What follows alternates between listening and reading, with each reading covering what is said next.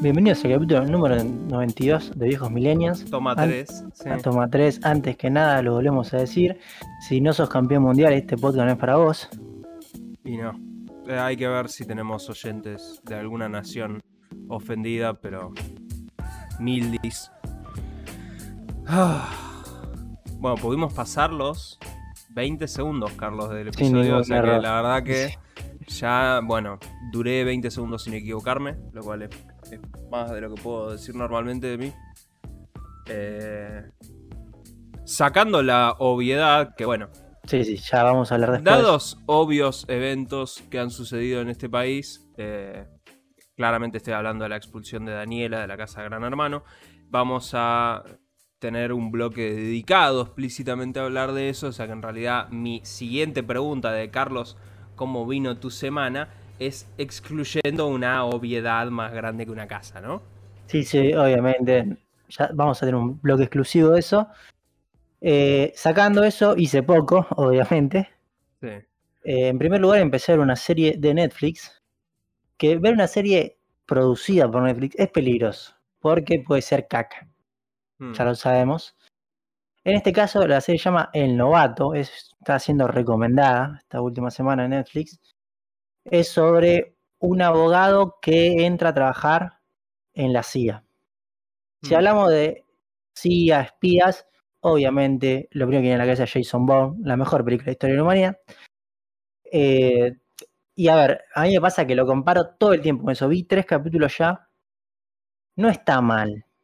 Tampoco está bien. A ver, es, es como un intermedio. Está decente para ser una serie de Netflix. Zafa. Claro, zafa, pero le quieren agregar un poco de comedia en el medio, ¿viste? Y no, para mí eso no va. Eh, los actores están bien, no son tan conocidos. Yo lo conocía de una sola película, el actor principal nada más. Ni sé cómo se llama directamente. Mm. Eh, obviamente son actores que Netflix puede pagar para una serie sin que le cueste tanto, por eso. La serie va sobre, de vuelta, un abogado que entra a la CIA y el tipo le dan como trabajo básico, por así decirlo, analizar las amenazas que recibe la CIA de gente. Y él justo se topa con una y bueno, la tiene que empezar a investigar y van pasando cosas. ¿sí? No voy a spoilear tampoco toda la trama. Eh, para mí tiene mucha comedia para hacer algo de espías. Pero bueno, yo creo que igual a la gente le está gustando mucho porque está entre lo más visto de Netflix. Y dicen que un montón de gente la vio. Hay una frase que se me viene a la mente de una comedia inglesa que siempre me gusta citar, que es que la gente escucha Coldplay y votó a los nazis. No puedes, no puedes confiar en el criterio popular, digamos. No, no, por eso. A mí no. A ver, digo que zafa y hasta ahí nomás. O sea, no, ni la estoy recomendando. Yo Mm. estoy diciendo que zafa. Pero bueno, la voy a seguir viendo porque a mí cualquier cosa que sea de espías me llama poderosamente la atención. Y la otra cosa que estuve haciendo esta semana Sí, fue jugar High on Life. sí, Eh, no lo terminé. Estoy por la mitad del juego. yo lo terminé. Así que bueno, vamos a tener impresiones distintas. Sí. De- definime mitad del juego, o sea, cuántos... cuántos... Eh, maté al primero y a los dos siguientes. Viste que ya te dan dos para Sí. matar. Según el. Inicialmente te daban... eh, Ayúdame a acordarme. O sea, inicialmente te dan dos y después es como que tenés que... eh, ¿Viste que la primera vez que te dan dos separados? Te dan dos, dos Sí. distintos para elegir. Bueno, maté a esos dos. Ok. Y de- pero no es como que después de eso te, te dice que tenés que ir a buscar un objeto, no sé qué poronga, y después te da un tercero así. Sí, hasta ahí no fui. Ok, Según mi video de YouTube es la mitad del juego más o menos. ok. Eh, a mí me está pasando algo. Que esto, acá viene la barrera idiomática. El juego tiene un problema. Lo que a la gente más le llama la atención de este juego es que todo lo referido al diálogo con las armas y los personajes. El humor. Correcto. El juego no está doblado al español, sino que Por está traducido en subtítulos. Por supuesto. Como debe ser. El problema que trae es las armas hablan mucho. Y si vos estás jugando mientras estás hablando, no podés leer. Leer se vuelve muy complejo. Y algunas cosas se me pasan en el inglés porque yo no soy bueno. O sea, yo puedo leer inglés, pero no escucharme. Escucharme es muy difícil. Mm. Entonces, eso me mata la experiencia. Porque voy a ser sincero, fuera de eso, el juego es uno más del montón. O sea, no tiene nada demasiado interesante. O sea, se, ve, se ve bien. El combate medio cuadrado, la verdad. Recontra, sí. Y de vuelta, no tiene mecánicas impresionantes. Las armas varían un poco. De momento te dan un arma que para el tiempo. Pero tampoco es que es una locura en lo que es el gameplay. O sea, este juego claramente lo, tenés que jugar por el humor. Por el humor, sí. Y a mí, bueno, se me complica un poco. O sea, voy a decir sinceramente que mi nota final del juego va a ser baja, calculo. Pero bueno, pues estoy limitado. Tienes razón, la barrera idiomática, yo no tengo ese problema. Y sí concuerdo que el gameplay es. qué sé yo. Eh, uno más del montón. Eh, no hay mucho para comentar ahí realmente, o sea, el juego es. qué sé yo. Nada, es un shooter bastante básico. Eh, lo mejor que tiene es el humor y la reactividad en ciertas cosas, pero siempre es todo por el humor. Lo de las armas que hablan está bueno. Siento que tiene un problema de balance el juego, que es que yo personalmente a Rick, eh, no, no, Morty es. Morty. Morty, no, no, no lo banco, la voz que tiene me parece insoportable. Y el problema que yo tuve, es un problema muy personal, es que cuando conseguís la segunda arma, la escopeta, es el actor JB Smoove. JB Smoove está en muchas cosas, pero creo que el, donde la gente más lo puede tener es que es uno de los profesores de Spider-Man. Eh, de, de, Tom Holland. Es, si mal no recuerdo, es el que se los lleva a Venecia, de hecho. Eh, Ni me acuerdo. Entonces, eh, ese tipo me cae mucho mejor y me cae mucho mejor el, todo el humor, porque incluso las armas tienen diálogos distintos. O sea, depende del arma que vos tengas equipada, vas a escuchar un diálogo distinto en escenas de la historia. Por ejemplo, yo no sé si llegaste a enfrentarte al pulpo, a uno que es como un pulpo, que tiene un traje robótico. Sí, sí. Ese sí.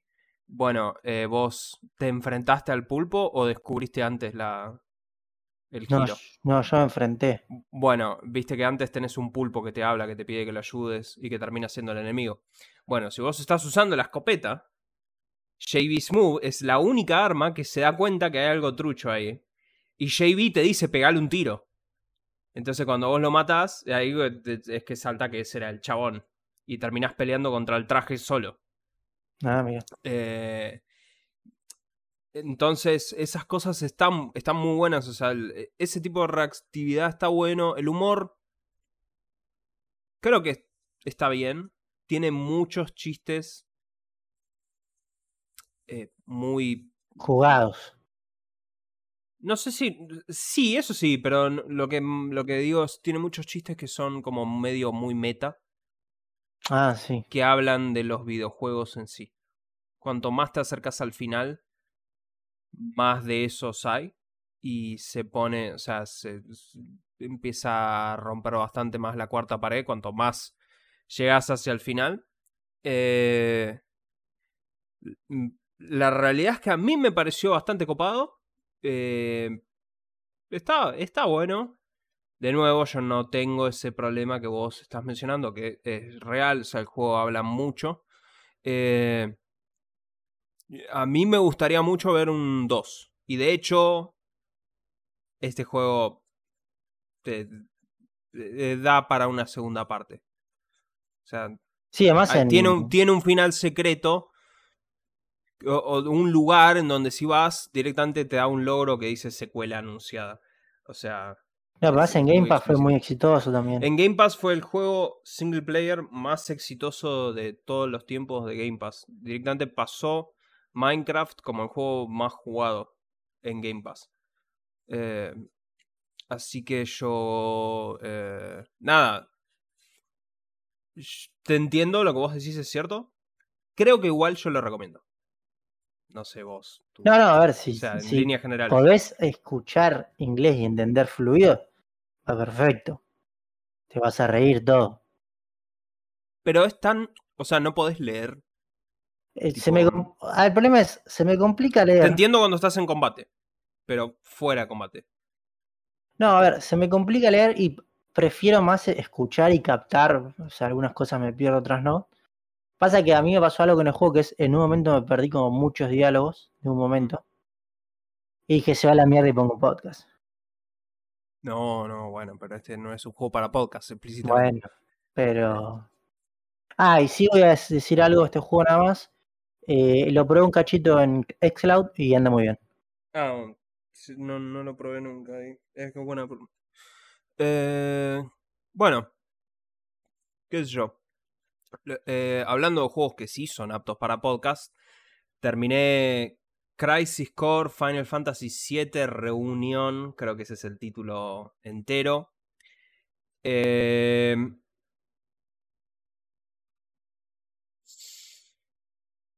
es un juego de PSP. Como había jugado. otra vez. Lo jugué en PSP, sí, cuando salió. Eh, medio lo mencioné un poco la semana pasada con mis, pre- mis impresiones. Eh, se ve muy bien, pero cuanto más lo jugás, más mal queda. Que vos ves personajes que están quizás no exactamente al nivel de Final Fantasy VII Remake. En algunos casos sí, en algunos otros no. Animándose con las animaciones de PSP. O sea, eh, los modelos de PSP no tenían dedos individuales y ni siquiera tenían boca, era una textura que cambiaba de boca abierta a boca cerrada. O sea, entonces vos los ves que están en una escena emocional y el chabón em- está diciendo algo y el, el- bicho está moviendo la boca y, y no queda muy bien. Eh, el gameplay está retocado, está mejorado de la versión de PSP. Tenía cosas bastante molestas. Lo que tiene el juego es que en realidad vos tenés como para hacer misiones secundarias que son re monótonas. Tipo es... Hay, debe haber con mucha furia cinco mapas donde suceden las misiones secundarias. Y estamos hablando de 150 misiones secundarias seguro. Que son en esos cinco mapas de mierda. Y con esos cinco mapas son re chiquitos, son tres pasillos, digamos. Y es Entonces vos- ir, punto A, punto B y buscar algo. Sí, sí, es entras y tenés que ir al punto B y matar a los enemigos, ¿entendés? Eh, pero las tenés que hacer para subir de nivel. Igual, esta, la versión esta es mucho más fácil que la versión de PSP. En PSP me costó más el jefe final. Tipo, yo est- esto lo terminé en nivel 40 y el, jefe final lo que de trompada. Eh, pero sí es un juego que es claramente para poner un podcast y ni pensar, porque esas misiones secundarias son una basura, la verdad, en términos de... No tienen mucha variedad, o sea, es... En PSP estaban bien, pero acá no tanto. Y le sumaron un feature del gameplay que es que... Vos jugaste remake, Sí, no lo terminaste. no, una vergüenza. Es un pajero. Bueno, eh, en Remake, viste que Cloud tenía la forma de cambiar de postura, ¿es? Ah, sí. Cuando tenía la espada. Bueno, en Crisis Core no existía eso, se lo sumaron ahora. Eh, cuando a la mitad del juego el protagonista consigue esa espada. El problema es que cuando vos usás esa postura en Crisis Core, te sube un porcentaje que es la proeficiencia que tiene el protagonista con esa espada. Es relevante esto porque si superás el 20%, eh, tenés bonus. Creo que es que básicamente el enemigo, por más que esté cubriéndose, tu ataque atraviesa la guardia del enemigo. Es como un bonus. Eh, el problema es que cada vez que vos atacás un enemigo, o sea, tenés que derrotar a un enemigo con ese ataque para que suba ese porcentaje. Cuando vos derrotás a un enemigo con ese ataque, para que suba el porcentaje, sube 0,01%. Ese Ok, porcentaje. Tenés que derrotar a. Tenés que derrotar toneladas de enemigos. Después yo más o menos descubrí que en realidad lo mejor era dejar que te lastimen. Porque si vos te lasti dejás lastimar mientras estás en la postura, suma puntos. Pero hay un límite duro de que no podés subir más de 0,33% por pelea. Con lo cual, sí o sí tenés que grindear como un pelotudo. Y la espada esta la conseguís en la mitad del juego. O sea que la verdad que yo me la pasé una vez que conseguí esa espada haciendo ese ataque de mierda una y otra y otra y otra y otra vez para poder subir de nivel. Y llegué, llegué, llegué, pero por justito con nivel 20 de la espada al final. Pero la verdad que es- eh, tendrían que haber dejado un poquito más de soga para que sea un poco más fácil subir de nivel. Eh, pero nada, qué sé yo. Eh, me sorprendió que no le hayan cambiado el final. Eh, o no le hayan puesto más guiños a la remake, siendo que eh, la remake es. toma decisiones interesantes en, respecto a la historia de Final Fantasy VII. Y que el remake parte 2 claramente se concentra en Zack. Y, o sea, y cosas de Crisis Core. Hay una apuesta dando vuelta por internet en donde yo me metí, en donde el villano de Crisis Core sospechamos todos que va a aparecer ahora en remake. Eh, así que nada. No sé, lo peor es que no sé a quién se lo podría recomendar este juego. Porque si no jugaste Final Fantasy VII el original, este juego te va a spoilear el giro de Final Fantasy VII el original. Y si jugaste remake, este juego no va a tener sentido. Entonces no sé para quién es. Eh, Sí, solo para fanáticos. No, ya jugaste el de PSP, ponele. Bueno, si no lo jugás. O si jugaste Final Fantasy VII, el, el viejo, y querés jugar algo nuevo, eh, y nunca jugaste el de PSP, ponele que para eso está bien, pero si no es como que me cuesta recomendarlo. Y después como quería una nota al pie de página, quería mencionar, eh, estamos viendo la saga de Batman de Christopher Nolan con mi hermana. Ok. Y me pasó que la queremos ver y resulta que HBO las tiene en HD las películas. Qué no en ratas que 4K. son. Exacto, eso es una vergüenza. Y lo peor es que en realidad eh, la segunda y la tercera fueron filmadas con cámaras IMAX. Entonces tenía ciertas secuencias que usaban toda la pantalla y se veían muy bien. Por ejemplo, en la 2, toda la secuencia del robo del principio está filmada en IMAX. O toda la secuencia en donde eh, la pelea del camión, cuando Batman va contra el camión del Joker, eso también está en IMAX. Eh, entonces HBO Max la tienen en HD. La 1, la 2 y la 3. Lo cual, una vergüenza. Entonces terminé yendo a YouTube películas. Ah, sí. Y yo nunca había comprado barra alquilado una película en YouTube. Así que compré las 3 de Batman. No es Eh, caro en general. No es caro. Son como. mm, Creo que me salieron mil pesos cada una. Eh, problema. Eh, Batman Inicia está en 4K. Las otras dos no.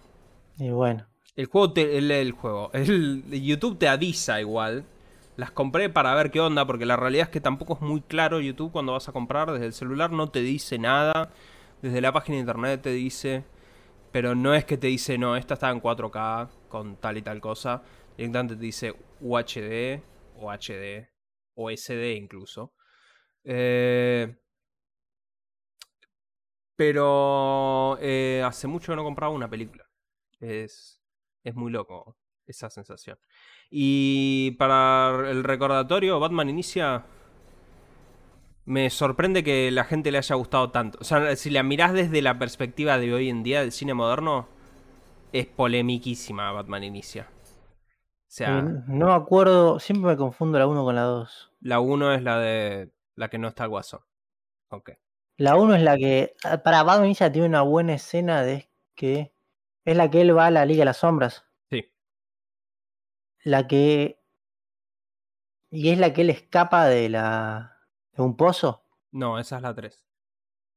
Porque a veces me mezclan todas las películas. Sí, por eso. No, la primera es la que está el maestro Obi-Wan La que está entrenando y prende fuego el lugar. Eso, sí, sí, esa es la primera. Esa está el espantapájaro. Eh, sí, pero. Tipo, el final es choto, me parece. El guion es muy polémico. Y es como que la película es rapidísima. O sea, es srack, srack, srack, cosa, cosa, cosa, cosa, cosa. Y 40 villanos, son 300 cosas. O sea, es demasiado vertiginosa, pero no, no de un buen sentido. O sea, es impresionante el salto de calidad que hay entre Batman Inicia y el Caballero Nocturno. O sea, es como viene de otro planeta directamente el Caballero Nocturno. Eh, y así que Batman inicia, poner que medio polémica, pero el Caballero Nocturno, feliz de reportar que sigue siendo una película excelente. Eh, hace mucho que no me sentaba a ver, tipo entera, de, punta a punta Caballero Nocturno, así que puedo llegar a recomendar que hagan eso. Pero bueno, pasamos a hablar de gaming. Hay dos noticias. Hoy venimos medio escuetos. Sí, sí. Por obvias razones. Bueno, en primer lugar, traigo yo una noticia esta vez que me pone completamente contento. Como saben, Hogwarts Legacy es el videojuego más esperado para mí por el año que viene. Y hay algo que se venía viendo. Hay muchos trailers, muchísimo material que se presentó esas últimas semanas. Fuertísimas declaraciones en un año en donde va a salir la secuela de Breath of the Wild, Starfield. No, pero Hogwarts Legacy es, es a lo sentimental directamente. El tema es el siguiente. En ningún tráiler, en nada de lo que se mostró, se mostró gameplay y todo, ningún personaje salta. Y esto es gravísimo. Porque en un juego de mundo abierto, que tu personaje no pueda faltar, es una falta de respeto. Sí. Eh, lo que hace, o sea, porque el no poder saltar da una linealidad en el gameplay que es muy trucha. God of War hace eso. God of War nunca puede saltar. Y es como, sí, loco, hay, yo puedo subir por otra piedra si quiero, pero vos no me estás dejando. Y yo odio eso en los videojuegos. Bueno, cuestión que ante grandes preguntas que la gente se empezó a hacer, es un poco, no es tan vieja noticia, pero el 7 de diciembre, la cuenta de Howard Legacy solo tuiteó Jump y un video. Donde se ve que es gameplay y donde se ve que el personaje puede saltar. Tiene. hay un botón dedicado. Hay un botón dedicado, sí, sí. Tiene más de 30.000 me gustas esto, sí tiene montones de comentarios agradeciéndolo. Hay grandes videos que analizan todo este tema de el saltar con un botón dedicado y cómo Elden Ring es una gran muestra de qué pasa cuando los Souls les dieron un botón dedicado para saltar. Pues yo no sabía, pero los anteriores no tenían. No, pero nunca lo necesitaron. Te, eh, muestra el tipo, es un, pues es un chaval muy famoso de videojuegos. Siendo alguien que terminó todos los Souls anteriores. Sí, pero lo que dice él que para mí está muy de acuerdo es te cambia la forma de jugar poder saltar. O sea, puedes defenderte de otra manera. ¿Cuánto saltaste en Elden Ring, Carlos? Montones, exploré por un montón de lugares. Para mí la exploración... En Dark Souls exploré un montón de lugares y no podía saltar. No, para mí la exploración vertical es clave en los juegos. Es más, yo lo que... Por lo único que pongo a eh, Zelda Breath of the Wild por encima de Elden Ring en exploración es porque en Zelda se puede escalar que en Elden Ring no puedes. Pero la verdad estoy totalmente contento. Porque Polémicas declaraciones voy a de vuelta. Porque en Zelda puedes explorar un mapa con montañitas y en Elden Ring puedes explorar un montón de niveles hechos a mano, terrible. Bueno, pero bueno. yo lo único que te quiero decir, porque suelo tener conversaciones con otro super fan de Harry Potter que también me dice lo mismo, de, no, Hogwarts Legacy es el mejor juego del mundo mundial.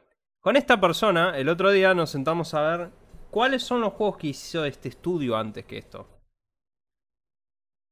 ¿Vos sabés cuáles son los juegos que hizo este estudio antes de hacer esto? no son los mejores, pero yo banco mucho por lo que mostraron. Porque mostraron... Montana Spotlight World Tour, Carlos. O sea, Bolt, Toy Story 3, Toy Story 3 está bueno. Cars 2, Cars 3 fue el último juego que hicieron, literalmente, Cars 3. Eh, después de Cars 3, hasta ahora no hay nada. Yo, banco mucho los gameplay que vi. Me parecen muy buenos. Ajusten sus expectativas, es lo único que voy a decir. Para mí no va a ser un mal juego, pero no va a pasar de los 8 con mucha, con mucha viento en popa. ¿eh? El GOTY 2023 se va a hacer esto. bueno, sí que el título va a tener que ir por otro lado de este episodio, pero si no ya es declaraciones polémicas. Eh, bueno, hablando de cosas que debieron haber sucedido antes, eh, se anunció la película de Death Stranding con Hideo Kojima. O sea, la están produciendo con él. Y si ya hizo la mitad de la película con toda la cinemática Es claro, juego. o sea, lo que voy es, es, es. es algo que debió suceder antes que Kojima haga una película.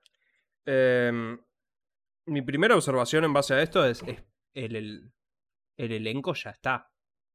Y sí. O sea, no podemos cambiar un solo actor de todo esto. Y cuando digo no, cambiemos, no cambiemos ni un solo actor, insisto en no saquen a Troy Baker, por favor, como el malo. Pero hay que ver si. ¿Cómo se llama esto? Si los actores pueden también. ¿En qué sentido? Y por agenda, viste que a veces no. Ah, pueden. por agenda sí, pero. Bueno, Norman Reedus debe estar filmando The Walking Dead desde la cuarta serie de The Walking Dead, más o menos. Ah, bueno, y Fragile también es bastante famosa.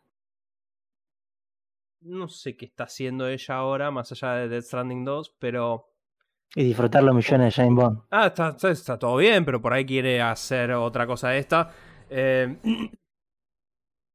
lo único que se sabe es que aparentemente la historia va a incluir más detalles. O sea, no queda claro que vaya a ser una adaptación directa de Death Stranding. eh, pero que va a incluir más detalles. Yo voy a ser sincero y voy a opinar que creo que no vas a disentir conmigo. No estoy diciendo nada polémico con decir que la historia de Death Stranding es muy mala.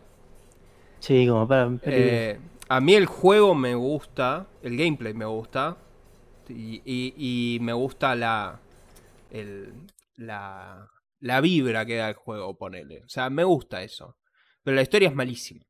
Entonces yo me imagino sentarme a ver una película de dos horas de eso, de eso solo. Y yo la verdad que es malísimo. O sea, no. no, no pero además, imagínate que a la gente, como pasa en el juego, de repente le pongan toda una escena que no entendés un carajo que estás en la Segunda Guerra Mundial.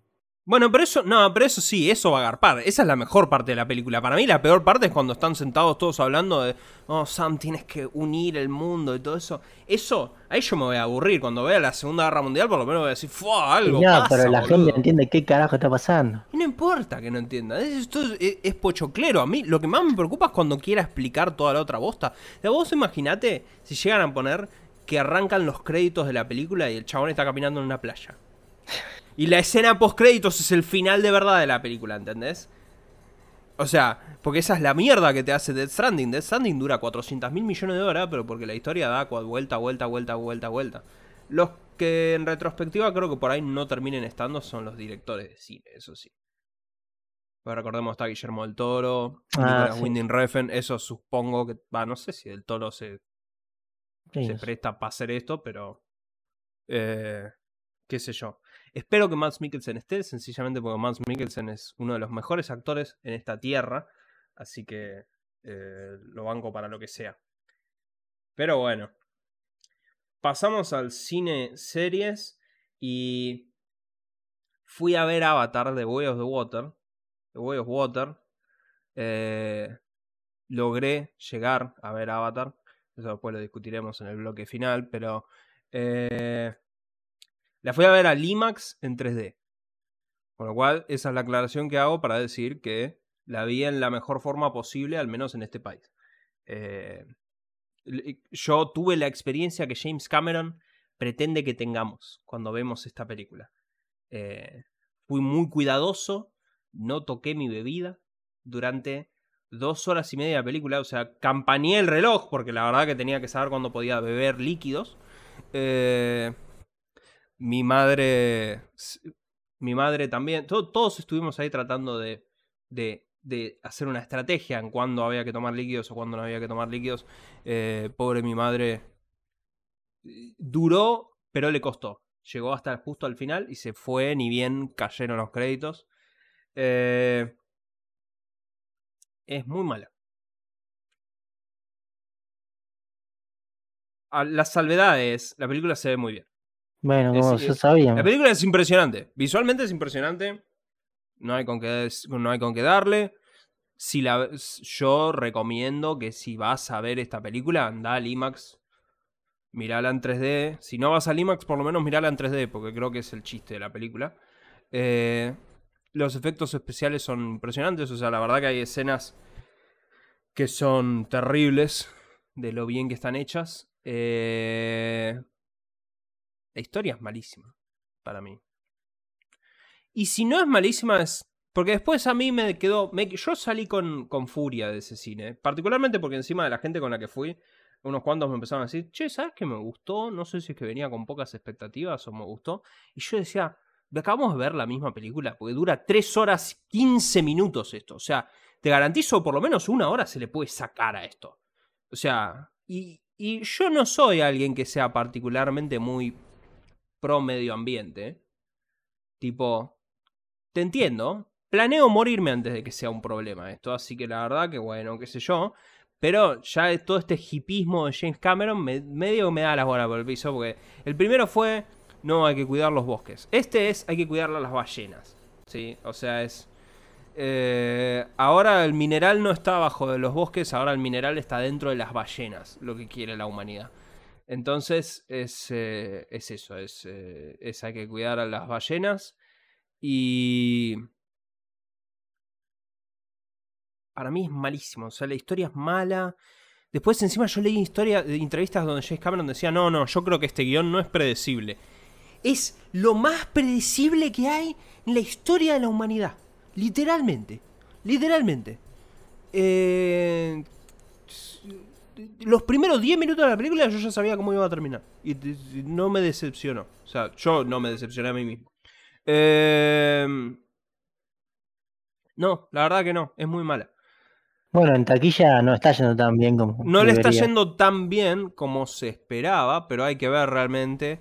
Porque tengo entendido que justo esto, esta semana en Estados Unidos en muchas partes hubo tormentas fuertes. Con lo cual eso potencialmente les bloqueó el cine. Eh, igual sí, no les está yendo muy bien. Yo tengo entendido. lo que él había dicho era que si no les iba muy bien, Avatar 3 ya está filmada. O sea. De Avatar 3 no vamos a zafar. La pregunta es si zafamos de Avatar 4 y 5. Eh, y él dijo que si no le iba muy bien a esta, iban a convertir a Avatar 3 para que sea el final de la saga. Eh, Esperemos. Sí, qué sé yo. O sea, voy a ser sincero, no lo entiendo. No entendí Avatar 1, o sea que tampoco iba a entender esta, la verdad, qué sé yo. Le di una chance, me senté y la vi y todo muy lindo y pagué para verla de la mejor forma posible, todo el biribiri, pero es, es mala. ¿Qué querés que te diga? Se ve impresionante, ¿eh? Categoría de los Oscars de efectos especiales, si esta película no la gana, somos todos unos pelotudos, disculpame, porque la verdad que es terrible, es terrible, pero la historia es, es muy, muy, muy mala. Eh, para referencia, yo la puse abajo de Black Panther Wakanda Forever. Así que... Nada. Es, es, una pésima película. Pero con Avatar tenemos un par de noticias. Eh, bueno, primero eh, ya cayó el hachazo de DC. Se acabó, toda la, se acabó todo lo que se daba.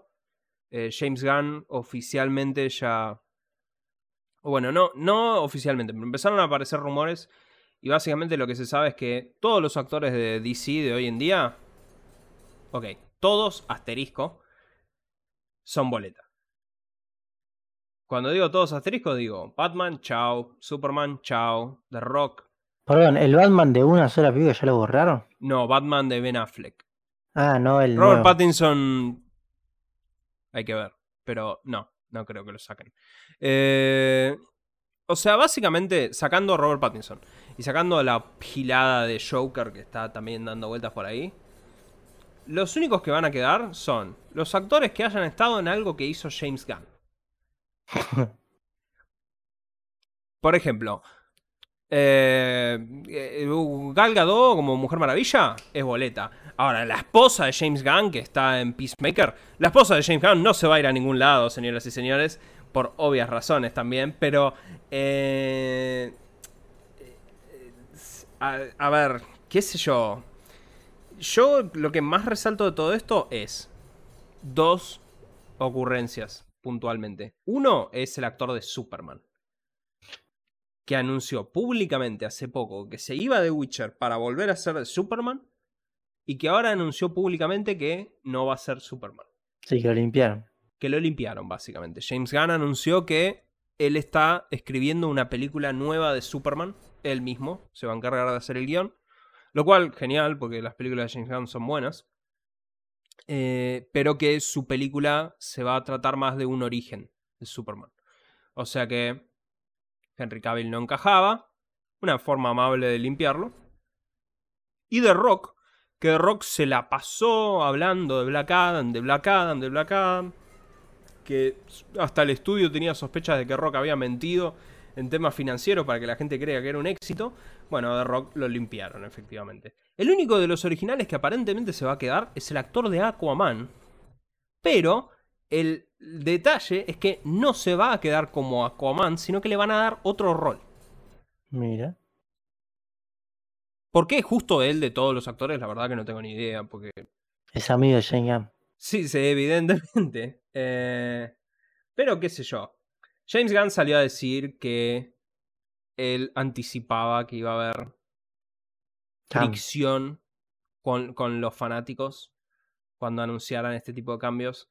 Voy a ser sincero, tampoco es que está limpiando un plumazo algo que decís, oh, puta madre, la recalidad. O sea, también está limpiando un plumazo, cosa que eran bastante flojas. Eh... Pero eh, creo que lo peor que dejo ahí como asterisco es que Henry Cavill, cuando se va de Witcher, porque en teoría se iba a dedicar a ser Superman, renunció a una de las series más exitosas de Netflix que pagaba, según lo que se sabe, un millón de dólares por episodio a Henry Cavill. O sea que eh, el agente de Henry Cavill es un pelotudo. Eso es lo que voy a decir, la realidad. Pero bueno, y con esto, con realidad de la mano de Avatar, salieron tres trailers. O bueno, dos trailers y un video de YouTube. El video de YouTube, voy a arrancar por ahí porque esa es la película que más estoy esperando en todo 2023, es Misión Imposible 7. Es un video que dura 10 minutos, que en teoría te lo pasaban en el IMAX. Yo no pude ver si la pasaban en la función del IMAX porque cuando yo quería entrar a la sala me dijeron que tenía que ir a la boletería porque se sospechaba fraude. Y eso era porque sospecho que nadie quiere comprar tres entradas para Avatar, entonces automáticamente me flaguearon como fraude y tuve que ir a darle la tarjeta y decirle no, lo pagué yo. Eh, así que si pasaron esto ahí no lo vi. Pero es un video de 10 minutos que te muestra cómo Tom Cruise eh, arriesga su vida para nuestro entretenimiento. Eh, lo mejor de este video para mí igual es la el terror del director cada vez que el chabón hace estas pelotudeces. Ah, porque yo me imagino que dirigir esa película debe ser de las cosas más nerviosas que puedes llegar a experimentar en toda tu vida, porque vos sos consciente que el chabón se está tirando, porque vos le dijiste que se tire y que haga esta pelotudez. Eh, y si el chabón se mata, sos vos. O sea, es tu culpa. La, la, historia te va a recordar como el boludo que mató a Tom Cruise. Entonces, no sé si tanto, pero. Sí, sí, va, a quedar para siempre, ¿no? Tom Cruise se mató en el set de esta película. ¿Y qué hizo el pelotudo del director? ¿Por qué le hizo hacer esto? ¿Entendés? Entonces, el chabón debe estar cagado hasta la pata cada vez que hace eso. Pero bueno, es Tom Cruise y es entretenido. Eh, después tenemos trailer de Oppenheimer, Carlos. Eh, película seria, la nueva película de Christopher Nolan.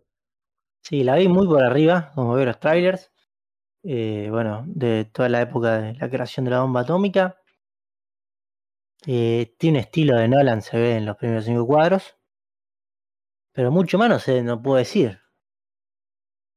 A mí me interesa mucho la creación de la bomba atómica. Pero tipo, me interesa mucho al nivel de ver documentales o buscar videos de YouTube acerca de la creación de la bomba nuclear o leer un montón de cosas de la creación de la bomba nuclear. No sé si es muy peliculizable. Eh, eh, a ver, no es que voy a decirlo de otra manera, es peliculizable si no tratas a la realidad. Claro, pero este tráiler pareciera que se está atando a la realidad, o sea, porque no, que no la van a exagerar tanto y que es más efectivamente es acerca de cómo el chabón hizo la bomba. Eh, pero, no sé, eh, se ve bien, yo creo que ya, no sé si lo dije acá, pero soy un detractor públicamente de Christopher Nolan porque a mí me tiene las pelotas por el piso con eso ay, yo porque filmo en celuloide. Las cámaras digitales, métanselas en el orto. Dejate joder, boludo. No, es una pelotudez. Es una pelotudez y el chabón dijo que él recreó los efectos de la primer prueba de la bomba nuclear prácticamente.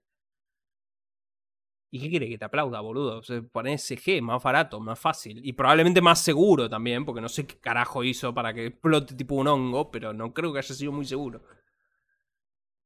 Pero, de vuelta, hay que ver qué tan realista lo hacen. Sí. Está Robert Downey Jr.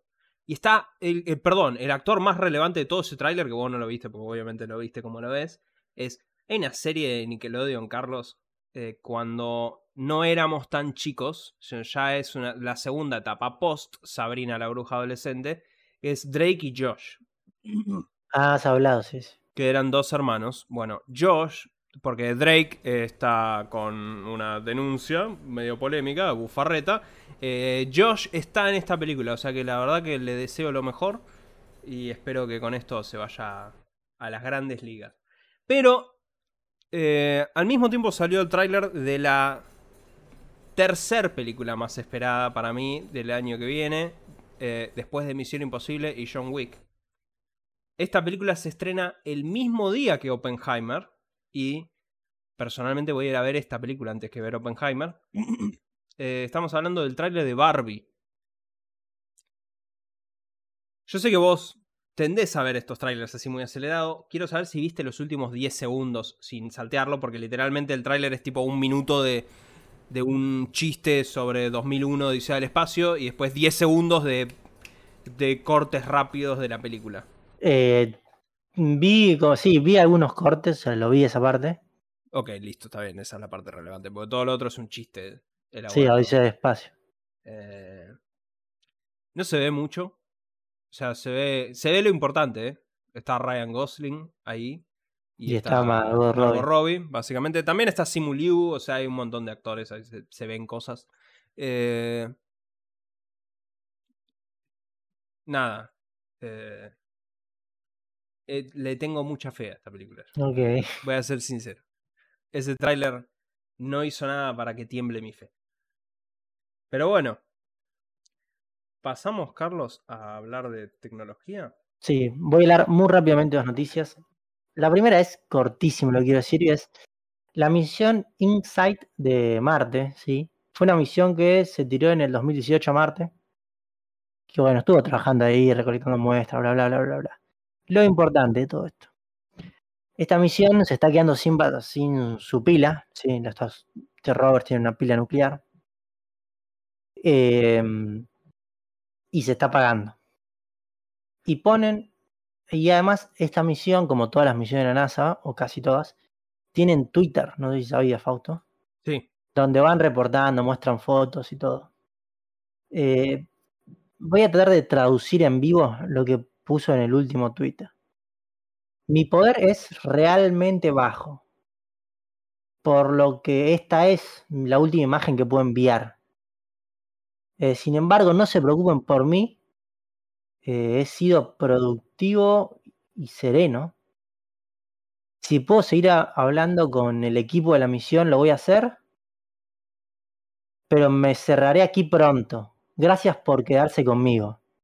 O sea, un mensaje de despedida tristísimo que el, el CM que hizo esto es un genio. ¿Sí? Porque yo creo que hay gente que lloró leyendo esto. Y es muy bueno. La verdad que felicito a la gente de la NASA por el tweet que metieron. O sea, tiene 679 mil me gusta para, y 74 mil retweets. O sea, estuvieron, la pegaron, vamos a decir. Es un muy buen tweet, sí. Eh, yo seguía todas las otras misiones. No seguía esta, así que en cuanto vi el tweet eh, le clavé un follow. Así que funcionó. Eh, pero sí, Y lo último que voy a comentar es un mini run de dos minutitos nada más. Y es, ustedes saben que yo varias veces recomendé MikroTik como routers o switches si necesitan para su casa. Y pasó que un amigo me dijo, che, tengo que armar. Dije, comprate un microtik, le dije un CR326 como que tengo yo. A lo que recibo un mensaje otro día de mi amigo puteándome diciéndome, vos estás loco, ¿cómo voy a gastar esta plata? Yo quería lo tranqui. Entro a Mercado Libre. Eh, el router, va, el, switch router que tengo en mi cuarto, va, no en mi cuarto, en la en la, en la habitación de al lado de mi cuarto, si donde está el server, vale un cuarto de millón de pesos en este momento. 250 mil pesos. Sí. Cuando yo lo compré a, no sé, creo que fue a la principio de año, me acuerdo, a 30 mil pesos. Epa. Eh, parece ser que por los temas de aduana que modificaron, no sé, hace poco, no hay nada de stock Mm. y no los dejan entrar.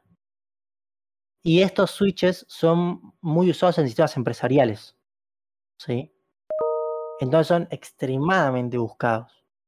Y los están vendiendo por pelotudeces. De vuelta, el que yo dije que valía 250 mil pesos, que yo viera un usado. Yo vi nuevos por 300 lucas pidiendo. Así que me parece una locura. No compren MikroTik por ahora, nada de MikroTik, porque está todo carísimo. ¿sí? Si alguno quiere usar, esperen, no sé, o, o váyanse a Chile a comprar. Pero realmente es una locura. Y con mi última sí. información pasamos, Fausto, Pasamos ahora sí, vamos a hablar de Gran Hermano. No, mentira. Eh, es la noticia del, del año. del, del año, del mundo mundial. Sí. Carlos, eh, el, el piso es tuyo, básicamente acá. Bueno, como bien lo dijimos al inicio, somos campeones mundiales.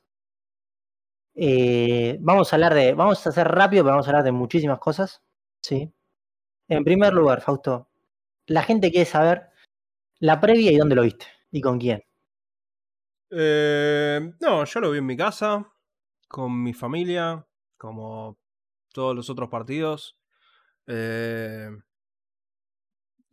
fue al mediodía esto. Al mediodía. Yo lo vi. eh, ah, no, me quedé, me quedé a dormir en mi casa porque sabía que me iba a levantar temprano para, eh, para ver el partido, así que directamente me quedé a dormir y me, y me levanté. Lo único que sí hice fue compramos unos sanguchitos y unas papas y unas pelotudeces. Una cosa de- no salir directamente y tener algo ahí medio eh, eh, tranqui para ir picoteando en el entretiempo. Pero, pero nada, vos, Carlos, ¿con quién lo viste? Bueno, yo lo vi con mi novia. Sí. Mi novia vive en, Harlingham, en Hurlingham. Ah, Depende-. Depende de le quieran decir. Eh, también yo me había quedado ya desde el viernes en la casa de mi novia y sabían que lo íbamos a ver juntos. Eh, fuimos a. O sea, nos despertamos temprano, fuimos a un Carrefour, compramos también algo para picar porque no te podías a poner a hacer un asado a esa hora era imposible. No, no, no ibas a hacer nada. Y bueno, ¿cómo, cómo viviste el partido, Fausto? Una mierda, o sea. li- Literal, siendo que de ahí me fui a ver una película de James Cameron. Parecía una película de James Cameron esto, porque era literalmente, o sea, empieza bien, después se fue todo al carajo, después era como, eh, y después se iba de vuelta al carajo. O sea, James Cameron tiene una tendencia a que los malos de sus películas no los matan nunca. Terminator, el pelotudo de Avatar 1, el pelotudo de Avatar 2. Entonces era como decir, no, boludo, este, este sufrimiento no termina nunca más. Era una locura. Eh, fue, fue muy eh, doloroso eh, hacer esto. De- no, no cumplí la cábala. No, Eh, cumplí la cábala en media, la verdad, porque lo que- cada vez que fuimos a penales, yo siempre abría el drive y me, me hacía una hojita para ir poniendo los tantos, porque a veces como no te lo muestran me pone medio loco, entonces yo me hago los tantos y le pongo un formato condicional, cosa que cuando yo pongo una B corta, se pinta en verde, se pone una X, se pinta en rojo, y armé todo eso ahí en tiempo real y ah, nos fue bien, digamos, pero eso, eso lo hice cada vez que tuvimos que ir a penales. Eh, pero No. sí, vos, vos Carlos, Eh, por mi parte, bueno, Argentina jugó 70 minutos excelentes. Sí, 60 sí, sí, sí. 65 vamos a poner. Hasta el cambio de Di María fue excelente. Después, bueno, Francia tiene un, un gran jugador como es Mbappé que también tuvo un culo bárbaro los dos. O sea, el segundo gol fue un ojete porque la podía haber mandado a la concha de la lora como la agarró y la agarró increíble. Y bueno, el primer gol también, la falta, culpa de Otamendi, pero bueno, ya ahora no le importa a nadie. Eh, hasta ese momento venía muy bien, me puse muy nervioso. Van a penales. En penales meten, perdón, van a, tiempo extra. En tiempo extra meten el gol en un, en un momento que estaba para cualquiera. El tiempo extra ese, Argentina juega mejor, pero estaba para cualquiera. Me acuerdo que lo grito como la concha de la lora. Después cobran ese penal pelotudo, bueno, empatan, ya estamos todos llorando. A mí casi me agarra un infarto en la última jugada del partido, Sí, sí, sí, sí. porque de repente un medio un pase medio raro de mitad de cancha, queda solo un jugador de Francia contra el arquero y Dibu hace la tajada más valiosa en la historia de la humanidad, porque además es complicadísimo la tajada que hizo. O sea, es muy difícil de sacar. Y, y el partido no se terminaba más. Después Lautaro cabecea mal. Y encima después le queda Mbappé. Que está a punto de meter el gol. Y milagrosamente aparece Dybala para tirar la pelota a la mierda. Y ahí estaba muy nervioso. Pero cumplí también la cábala. Yo, cuando fuimos a los penales con Holanda, estaba en Bariloche. Y con mi novia, lo, en esa parte nos fuimos a la cama y tipo, estuvimos abrazados. Y dije, esto va a ser lo mismo. Porque yo necesito que ganen. Así que hice la misma cábala. Además, cada vez que tipo, antes de patear un penal a mí me decía tranquila, pero en realidad porque estaba muy Sí, intranquilo. sí, yo. sí, sí. Así que bueno, cumplí todas las cábalas y bueno, por suerte salimos campeones. ¿Qué te pareció la túnica, Fausto? Esto es muy relevante. Eh, está perfecto, está perfecto. O sea, la verdad que no lo entendí, pero tampoco, en su momento no lo entendí, pero dije, está bien, denle lo que sea al pibe, ya que está, o sea, ya... Sí, yo busqué, es una tradición de Qatar. ¿Le cagaron la foto? Sí, le cagaron la foto, pero bueno, Le cagaron la foto sí porque quedó como... medio raro. O sea, en realidad no es... eh, Es, es una jugada muy viva porque esa foto va a quedar para la historia Sí, sí. y siempre va a quedar con que estaba en Qatar porque tenía esa túnica de mierda. O sea, eh, no, no hay ningún bobo el que hizo eso. sí, sí, que dicen que esa túnica es carísima, vale miles de millones de dólares. Dice. No lo dudo, pero eh, todo el resto del mundial también lo valió, así que. Pero bueno, y por último, Fausto, de nuestra experiencia es ¿a dónde fuiste a festejar? Si saliste, no saliste, vos fuiste a la película, Fausto. Fui, fui- me fui al cine, sí. O sea, la realidad es que inmediatamente después yo, el partido, ¿cuándo habrá terminado todo? Como a las 3. Tres y moneda y yo me tenía que ir al cine. Eh, lo que sí hice fue transitar San Martín En estado de en, en el- locura. En el, estado de, de inconsciencia espacio-terrenal que tenía todo el barrio. eh, y sí, era, era muy intenso. Después hablé con el pisero que, ti- atien- que es dueño del Pizza Libre, que está en la esquina de, de donde vivo yo ahora Sí. mismo. Eh, le hablé a la noche cuando volví del cine. Me dijo que estaba re caliente porque le habían faltado todos los empleados. Y sí, hermano. Eh, y me dijo, encima mañana me van a venir todos en pedo, dice. Estaba Re. caliente y se me quedé sin gusto, tuve una mierda todo el día de Así que. Y bueno, maestro, esa obvio que iba a pasar. Y sí, sí, era obvio, era obvio. Yo por mi parte fui a, a la plaza de Burlingame. Mm. No, no fuimos ni a ¿Los chetos, ¿Los chetos festejan allá? No, no, casualmente no eran chetos lo que festejaban, pero hubo mucho quilombo y fuimos tarde, nosotros nos quedamos a ver toda la premiación y todo. Por supuesto, sí, sí, no podés ni salir antes. Y pero había una cantidad de gente, Fausto, era increíble la gente que había en la calle y la, la feliz, yo nunca vi a la gente tan feliz en mi vida. No, no, efectivamente. O sea, la, la gente acá en San Martín estaban todos recontentos, estaban todos gritando, estaban todos cagándose a bocinazos, o sea. Pero, pero bien. O sea. Con tranquilidad. con Bueno, cuidado. bueno, ponele. No sé Ah, si Sí, bien. yo San Martín necesita. No, bueno, es San Martín, pero. eh, pero estaban todos contentos, ponele, qué sé yo. Pero bueno, ahora tengo anotado acá un, un par de temas, no están en orden, vamos a ir salteando uno a otro así rápidamente. Primer lugar, y estoy totalmente indignado, no sé si conoces a Salt Por Bae, supuesto lo conozco, sí, sí, sí. sí. el forro de la sal ese de cocina. El tipo se metió a la cancha cuando Argentina gana, y están todos los festejos. Y el tipo agarró, y vos ves como el tipo quiere sacarse una foto con la Copa del Mundo, y entonces va a molestar a todos los jugadores. Hay un momento que Messi lo mira con una cara de orto, que es espectacular. Y la verdad, desde que vi eso, el tipo me cae mal. Porque era, el tipo no le importaba quién ganó nada, el tipo que quería era sacarse una foto con la Copa del Mundo. A mí me molesta ese chabón desde que me enteré que aparentemente la comida es medio chota. Pero eh, sí, vi el video en donde lo sigue a Messi, le tironea de la remera. Remera, o, sí. Che, quiero la foto, quiero la foto, quiero la foto. Después me vi todas las fotos y claramente Messi está con una cara de culo en esa foto, pero bueno. Lo que no entiendo es quién lo dejó entrar ahí. Ah, entra mucha gente. Cuando pasa eso, entra mucha gente. Mierda, un portazo. No sé si el Nvidia Broadcast lo filtró o no, pero bueno. Pero no, no, entra mucha gente a la cancha, entró cualquiera, tipo, directamente entró cualquiera, pero me dio mucha bronca eso. Después, saltando a otro tema, que este sí, la verdad que tengo que felicitar a la gente de pedido ya. No sé Mm. si lo llegaste a ver vos, Fausto. Si compraste ayer, antes de ayer algún No, pedido. no, no usé pedido ya. Vos días, entrás- pero, vi el lo vi esto, creo. Claro, vos entrabas a la aplicación de pedido ya y decía el pedido de la copa, algo así. Vos abrías y era un track del avión donde estaban volviendo y decía tu pedido está siendo traído por Lionel. Muy Ah, buena jugada de que no diga Messi ni la escaleta de Lionel porque es como más cercano. Un gran equipo de marketing hubo ahí, la verdad. Y a la gente le encantó eso, lo vi en, en Twitter, la repegó, un montón de gente lo compartía. Así que muy bien por pedido ya. Después, Eh, bueno, hubo. A ver. Vamos a hablar rápidamente de todo lo que fue el martes. ¿Sí? Sí. Que son los festejos cuando llega verdaderamente la selección al país.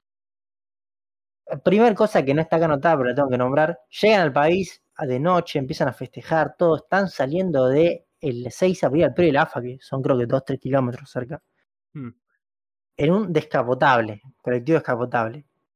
Ese colectivo estaban todos en, ahí festejando y Messi y un par más estaban como subidos al techito del descapotable que está más arriba. No sé si Sí, viste sí. la imagen. El incidente de los cables. que sí. Exactamente, sí. sí, Y en un momento eh, el, micro viene despacito, no sé, vendrá a 10, pero se cruzan los cables que todos los jugadores tienen que agachar la cabeza, los que estaban sentados ahí arriba, Messi incluido con la Copa del Mundo, porque los decapita directamente, o sea, no los decapita, pero los tira el micro.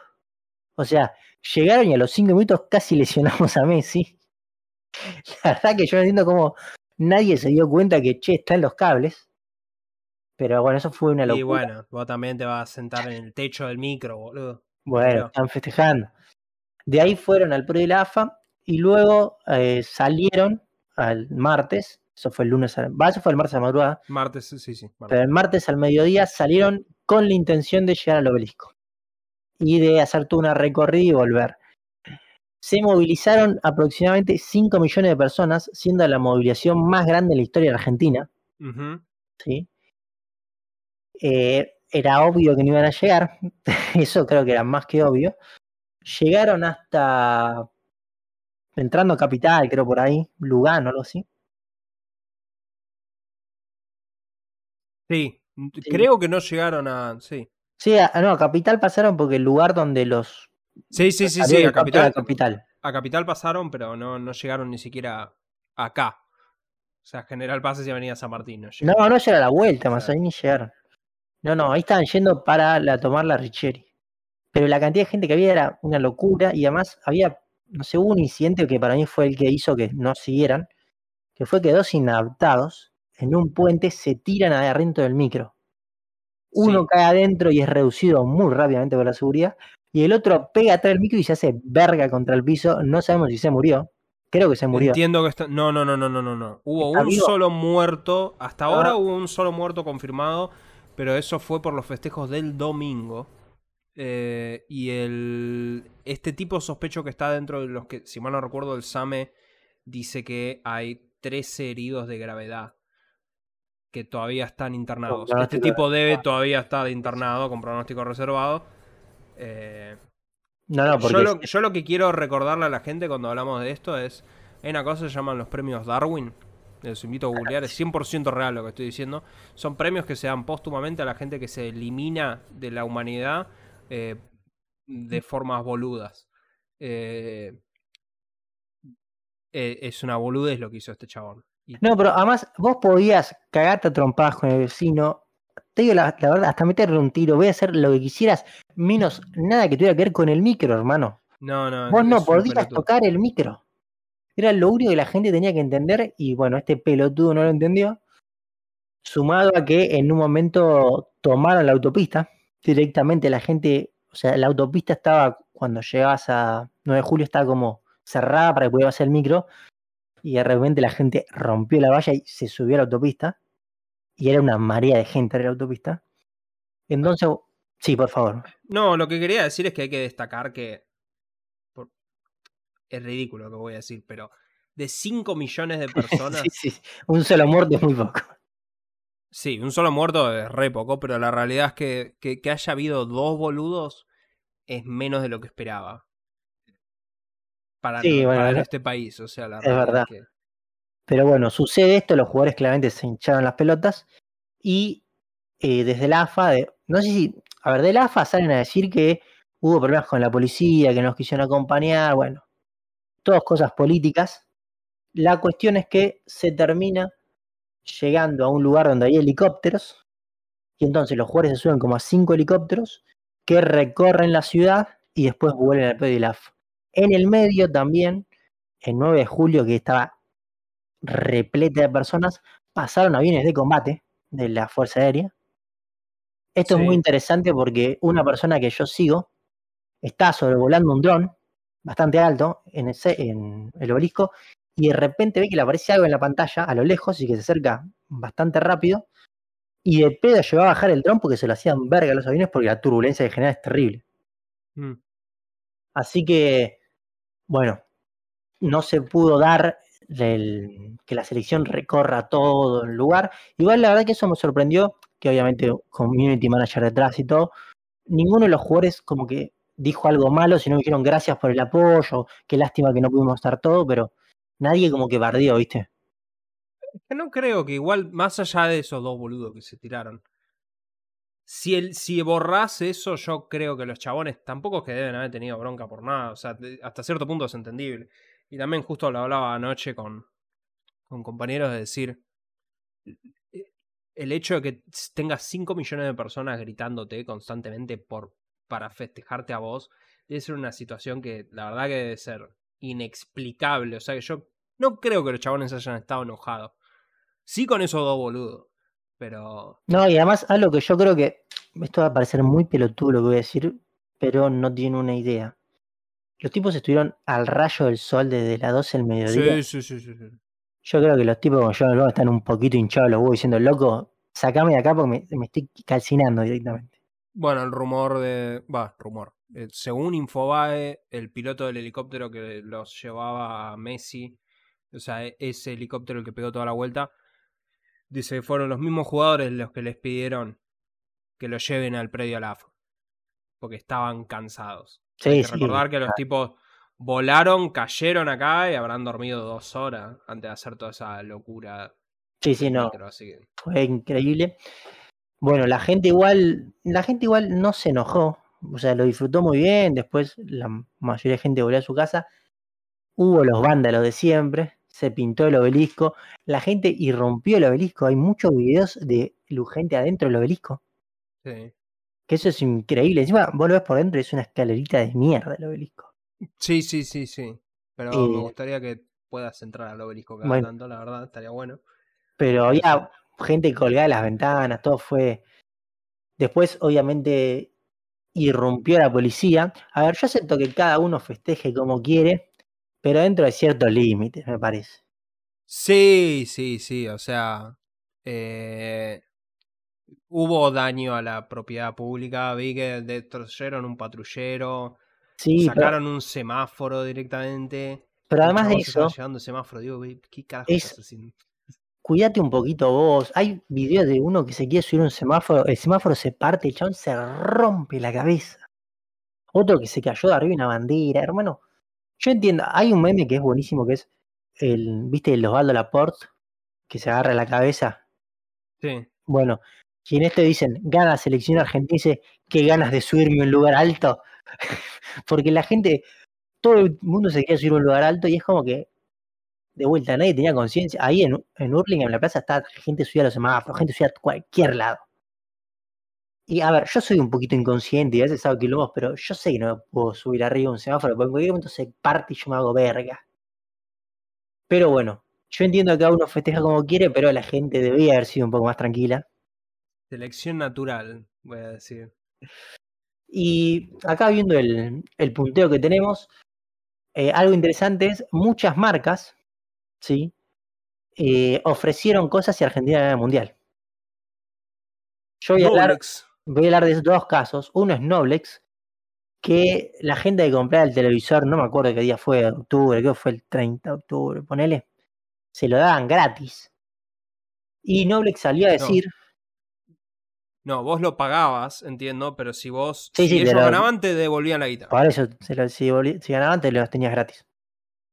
Noblex salió a decir que perdieron un millón de dólares, pero que estaban muy contentos. Ese fue el tweet que tiró Noblex. Y por otro lado, Churrerías El Topo, churros muy famosos, que dijeron que si ganaban, ellos iban a ofrecer un día eh, una docena de churros a valor de un churro. Y creo que lo cumplieron, porque lo hicieron, no sé si lo, en ayer o antes de ayer, que no sé, en- cuatro horas dijeron que vos ibas a sus cadenas y hubo unas colas, de- obviamente, si la gente le dan algo barato, Obvio, sí, Va a sí, ir- sí, sí. hasta el culo. Y hablando de marcas que hicieron promesas, vamos a hablar de personas que hicieron promesas. Porque hay muchos videos que me parecen increíbles. Primero, gente que. Yo vi uno que el mismo día que, que ganaron, el loco decía que se iba a ir caminando a Luján. Que tampoco es tan difícil, pero como que era uno. Y después empezaron a aparecer gente que prometió, pero pelotudeces. Hay uno que este no es exactamente una promesa, sino más que nada es un inconsciente directamente. Que lo vi por TikTok. Que es un chabón que es.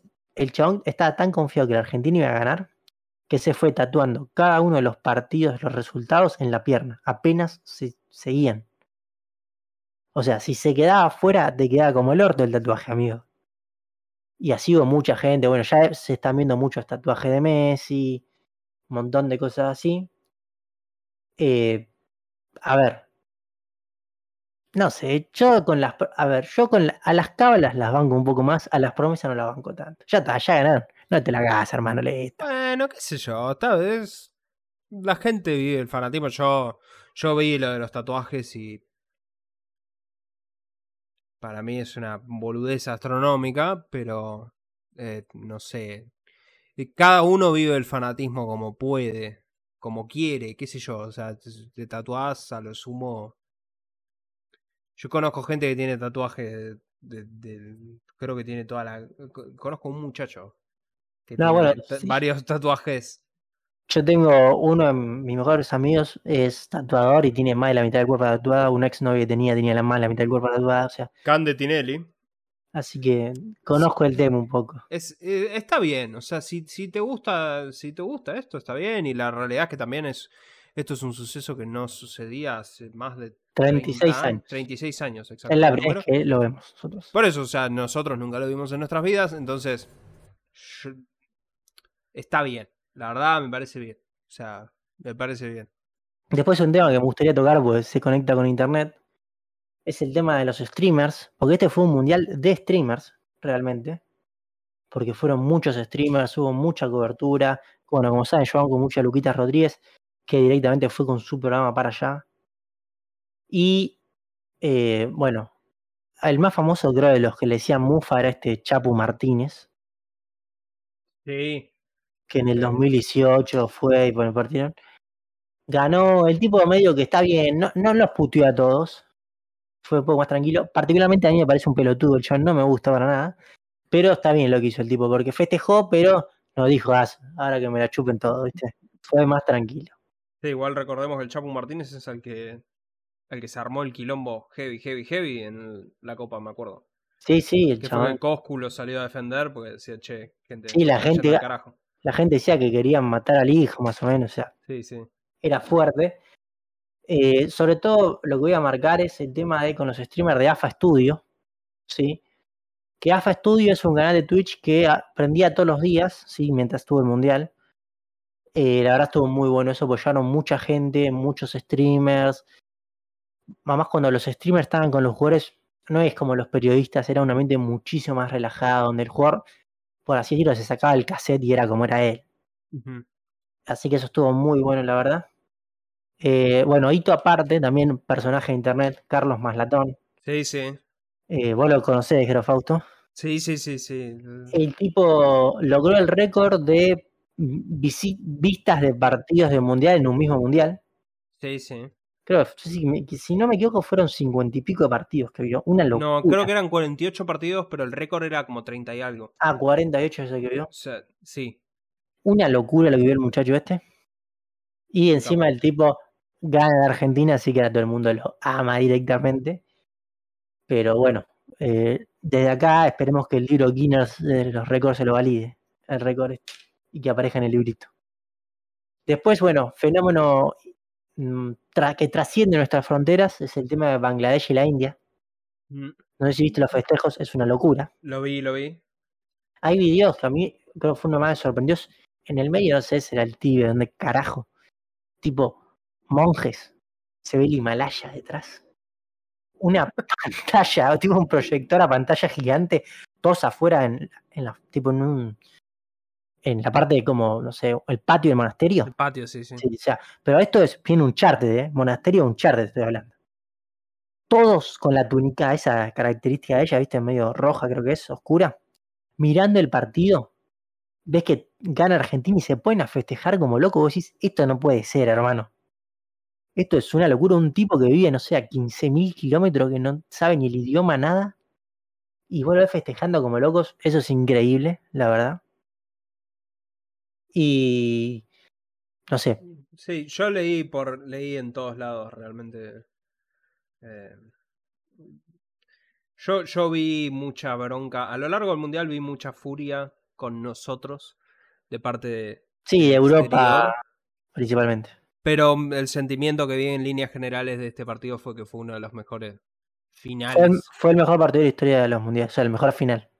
eh, y mucho, mucha gente. No, no, no había gente muy embroncada por el final realmente, porque fue, fue un partido tan tremendo que No, creo no, que sí. nadie, nadie quedó enojado con eso. Eh, bueno, después de algo que me encantó es Twitter Argentina. Mm, Porque algo que me gustó de Argentina es que, voy a ser un poco malo con esto, pero todo tema, no solo incidentes, sino gente en la calle, todo se compartió por Twitter Argentina al instante.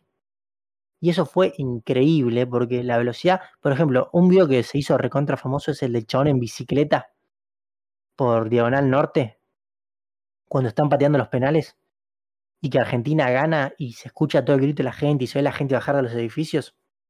Ideazo ese. De vuelta, Twitter Argentina. Gente festejando en todos lados del mundo. Mucho. Además, algo que me gusta de Twitter, que no lo tiene Instagram, es que Instagram como que el, el video mal filmado, viste, o lo tira para abajo, por así decirlo, no te lo muestra tanto. Como que Twitter, si le das like, te muestra cualquier cosa. Entonces vos por ahí veías, yo que sé, en Instagram y entras y eran todos, sí, video de la cancha o video de gente festejando en el obelisco grabado con un iPhone 14. Pero en Twitter puede haber video más del conurbano profundo grabado con un Samsung La A10, fiesta de San Martín, pa. claro. Y era, era eso es impresionante, la fiesta que hubo, también de vuelta, no sé, había video de, creo que de Don Torcuato, no sé, se cagaron a tiros porque sí, o sea, hubo de todo. Pero bueno, Twitter Argentina lo, lo reflejó. Después, Sí. bueno, tengo anotado acá, sí, por favor, Fausto. No, no, a ver, hay que recordar que en la copa la ganamos en el cumpleaños de San Martín. Cuando digo cumpleaños de San Martín me refiero a cumpleaños del barrio de General San Martín. 18 de diciembre, así que acá era festejo por doble partida en nuestros humildes pagos. Eh, bueno, lo que nunca se va a saber, va a quedar dentro del inconsciente colectivo, es el mito o realidad de si realmente el AFA le llevó a los barras o no. El chiqui, el El chiqui chiqui capaz de cualquier cosa. el Chiqui por ahí movió algo, pero siempre va a estar el mito. Igual en la final se ven alguna remera que decís, loco, sos de All, tienes una remera de All Boys en un mundial. ¿Qué hace una remera de All Boys en un mundial, loco? Ya está perfecto. Yo creo que si yo iría ahí, iría con algo así. Una de chaca, algo así. Pero bueno, después algo que la gente está muy orgullosa y que en esto voy a expandirme un poquito más, un tema tangencial, es que Messi como que actuó más argentino, según la gente, en este mundial, ya desde el que mirás vos, todo eso, desde ir tomando ahí en el micro con un viajero, o sea, todas esas cosas como que argentinizaron más a Messi. Y voy a entrar en una discusión que va a ser polémica, Fausto, pero yo creo que vamos a opinar lo mismo, y es, eh, técnicamente, Messi ya con la selección consiguió los mismos logros que Maradona. Más, porque Maradona no ganó una Copa América. Sí, hay. Particularmente hay un oyente de este podcast que se va a ofender con lo que estoy a punto de decir, porque es declarado hiper maradoniano. Eh, yo tuve. Justo estuvimos hablando de esto con mi familia.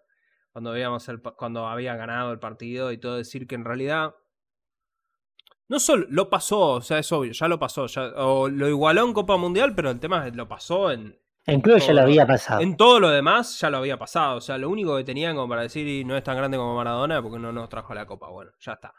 Eh, eh,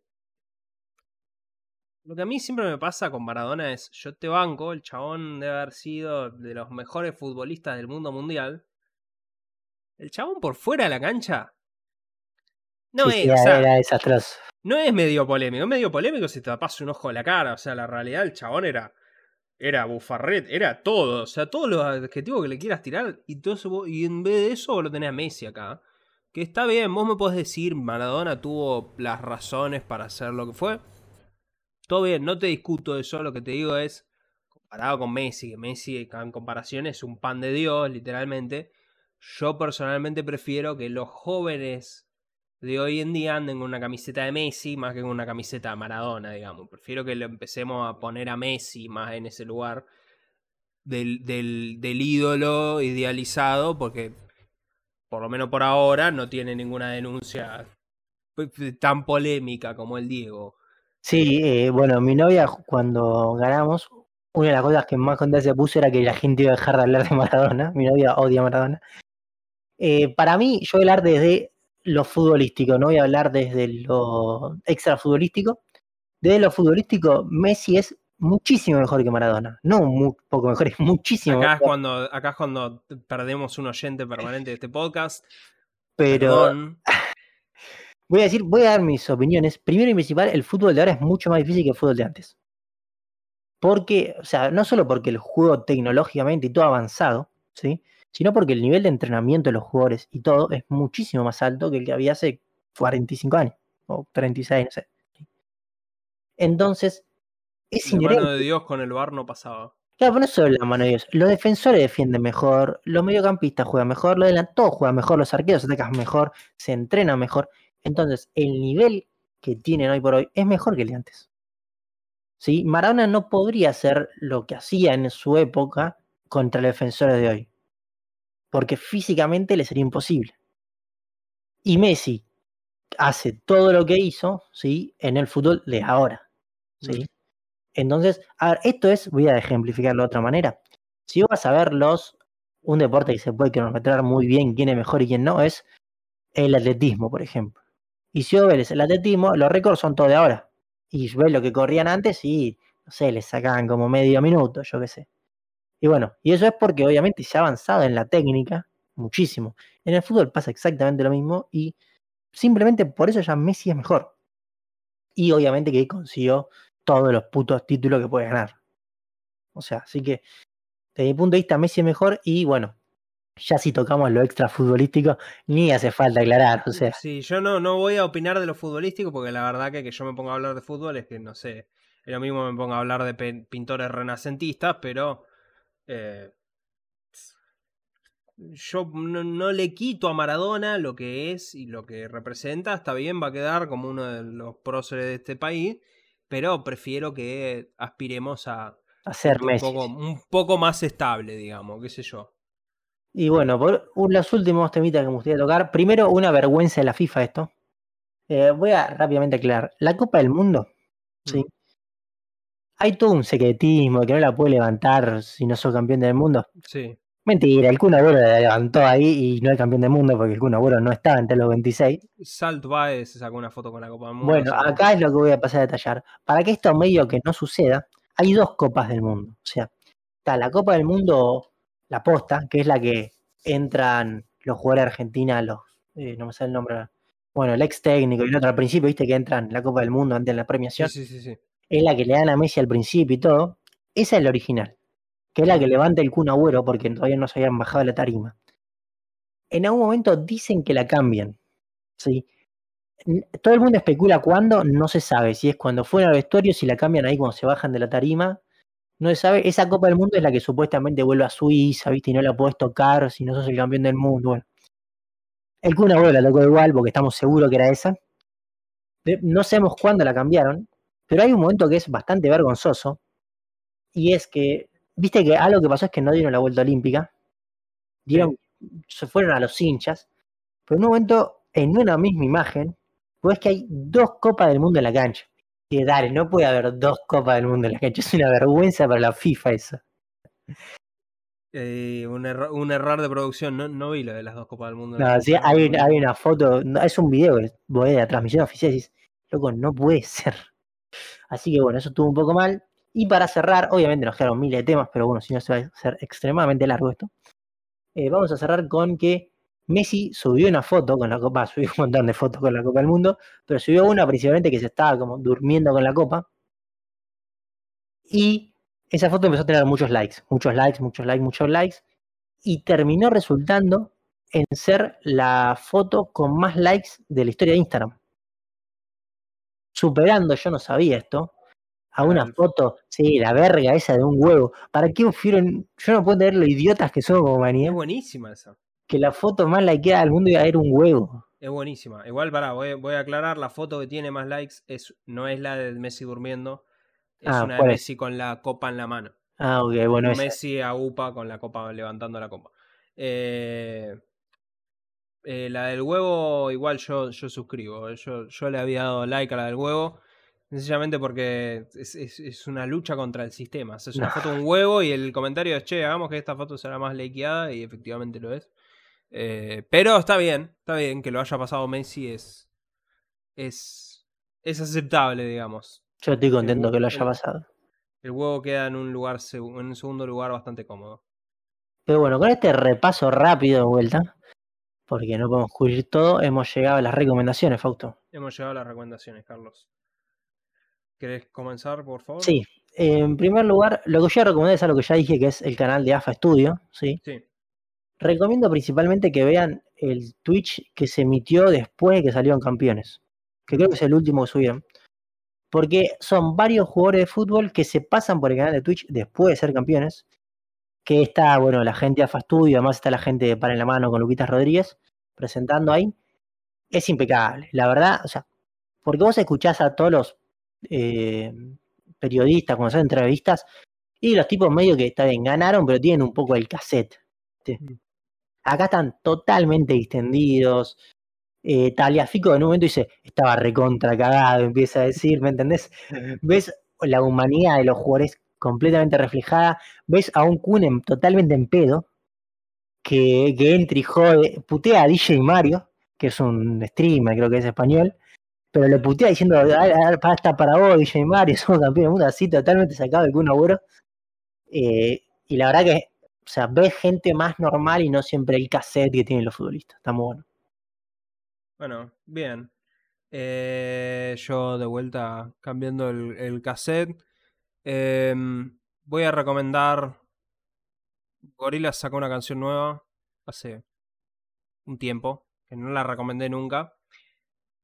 Pero en estos días decidieron hacer una performance con realidad aumentada en Times Square. Entonces pusieron una fecha, un momento, fue el sábado de hecho. Y la gente, si ibas al Times Square, podías ver eh, con el celular, podías, o sea, se proyectaban, habían hecho toda una proyección para que quede justo encima de las, de todas las marquesinas que están en esa esquina, la triple esquina. Bueno. Eh, lo que hicieron fue sacar una aplicación para el celular que se llama Gorillaz Presents, que te la podés bajar y gracias a la magia de la realidad aumentada, el core de Google, podés hacer eso en la comodidad de tu casa, podés tirar el Times Square de Gorillaz Pero si no, lo que hicieron hoy, de hecho, fue sacar un video de YouTube directamente en donde filmaron eso. O sea, filmaron desde el Times Square, filmaron a la gente mirándolo con el celular y, te enfocan a la, cosa. Eh, me parece que está bueno. Es una curiosidad. Pero te lo puedes bajar, así que si querés eh, una performance de gorilas, que recordemos que son tres modelitos de mierda, eh, lo tenés en el bolsillo listo para sacarlo siempre cuando quieras. Así que bueno, esto fue todo por hoy. Hemos llegado al final. Hemos llegado al final. Eh, las redes sociales están por, como siempre, por algún lado, por ahí, lo, estás viendo. Y, y volvemos la semana que viene. Sí, tenemos la premiación oficial. Eso es lo que te iba a preguntar, pero sí, sospecho que sí. Así que ya que está. Y bueno, eh, feliz Navidad para la gente que cree. Y, bueno, y si no crees, eh, qué sé yo, eh, ponete en pedo durante el sábado. Así que nada, adiós. adiós. Sábado, domingo, no sé. Bueno, chao. No sé ni cuándo es.